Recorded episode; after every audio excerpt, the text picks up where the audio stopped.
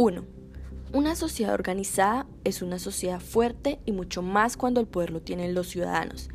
Pero una sociedad en general, ungida bajo una misma idea, puede ser muy poderosa, pero también puede llegar a dejar de razonar sobre lo imparcial. Lo que es bueno para unos es malo para otros. Es ahí donde se transforma en un arma sin control, disparando sin escatimar entre un niño, una mujer embarazada, un anciano, un necesitado, o como lo vemos en la película, un payaso de profesión, favoreciendo solo a los suyos y amedrantando contra el que no está bajo su idea. Colombia vive así y algunos otros países, y es aterrador pensar que la mayoría prefiere eso.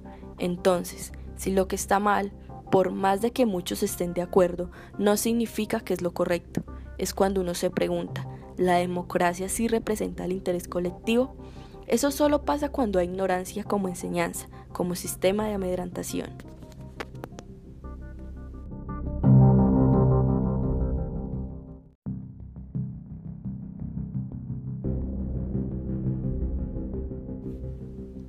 Dos. Claro que sí, y se demuestra cuando le hacemos más caso al televisor con los noticieros, programas de moda y chisme, estereotipos, como profesores y educadores, donde la entretención como burla del participante, al verlo llorar, son la idea de éxito mental a la que nos condicionan, y no realidades, o por ejemplo, respecto a Arthur, si vemos en la realidad no existe una cultura alrededor de los trastornos mentales, empezando porque no se habla de ello, sin embargo, poco a poco se han desechado algunos tabúes sobre una enfermedad mental, siendo un proceso lento y sin herir susceptibilidades, la realidad es que no sabemos cómo tratar, cómo comportarnos frente a una persona que padece un trastorno mental grave y del mismo modo la otra persona tampoco sabe hacerlo y esto se debe a que la sociedad tiene una gran indiferencia. Creo que así es la sociedad actual y de siempre. Se oculta para realizar repudio social, sociedad taimada y autoflagelante, la desigualdad y la ignorancia toman fuerza con la indiferencia que profesamos con nuestros actos diarios. Esa indiferencia análoga a la ignorancia que adoptamos frente a las realidades de los nuestros. Esa doble moral como cultura y tradición es lo que nos tiene en decadencia, que no permite el equilibrio entre machismo y feminismo, entre los derechos y deberes, y que la ley es para todos o para nadie, donde lo normal es ver un aspirante a presidente decir que no va a hacer para luego verlo hacer todo lo contrario, líderes sin practicar lo que predican. Es el reflejo de lo que la mayoría es y quiere ser.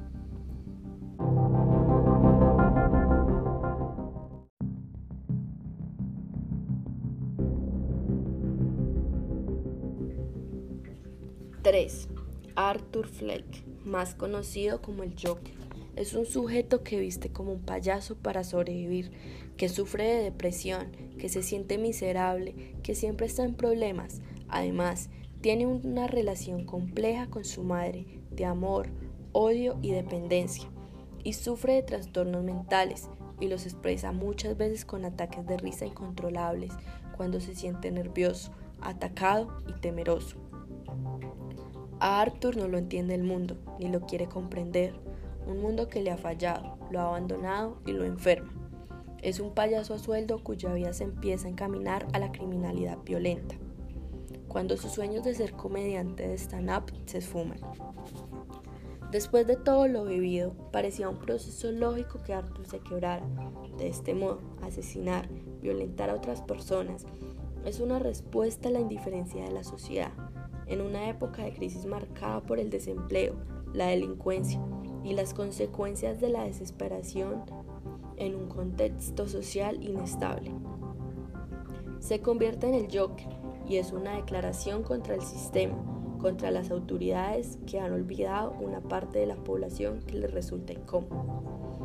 Arthur siempre estuvo dañado, pero contribuyó a la sociedad avara que le quitó los medios para tratar su enfermedad. Los políticos y millonarios lo condenaron al trauma y al abuso. Los jefes y los compañeros de trabajo lo orillaron a la desesperación para llevarlo al extremo del crimen y la locura.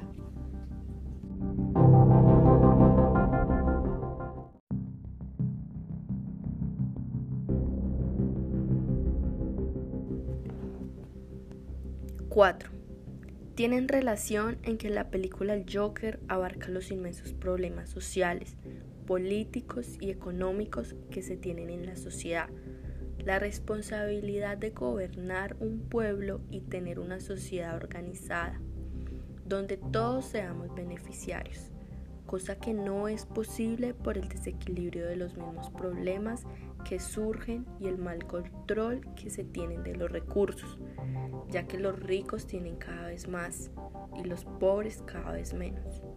Entonces, en la asignatura tenemos la responsabilidad de analizar todo tipo de problemas sociales que se generan el día a día con la labor de detectar distintas interrogantes como de dónde surgen, por qué, quién, cuándo y qué consecuencias trae para la sociedad.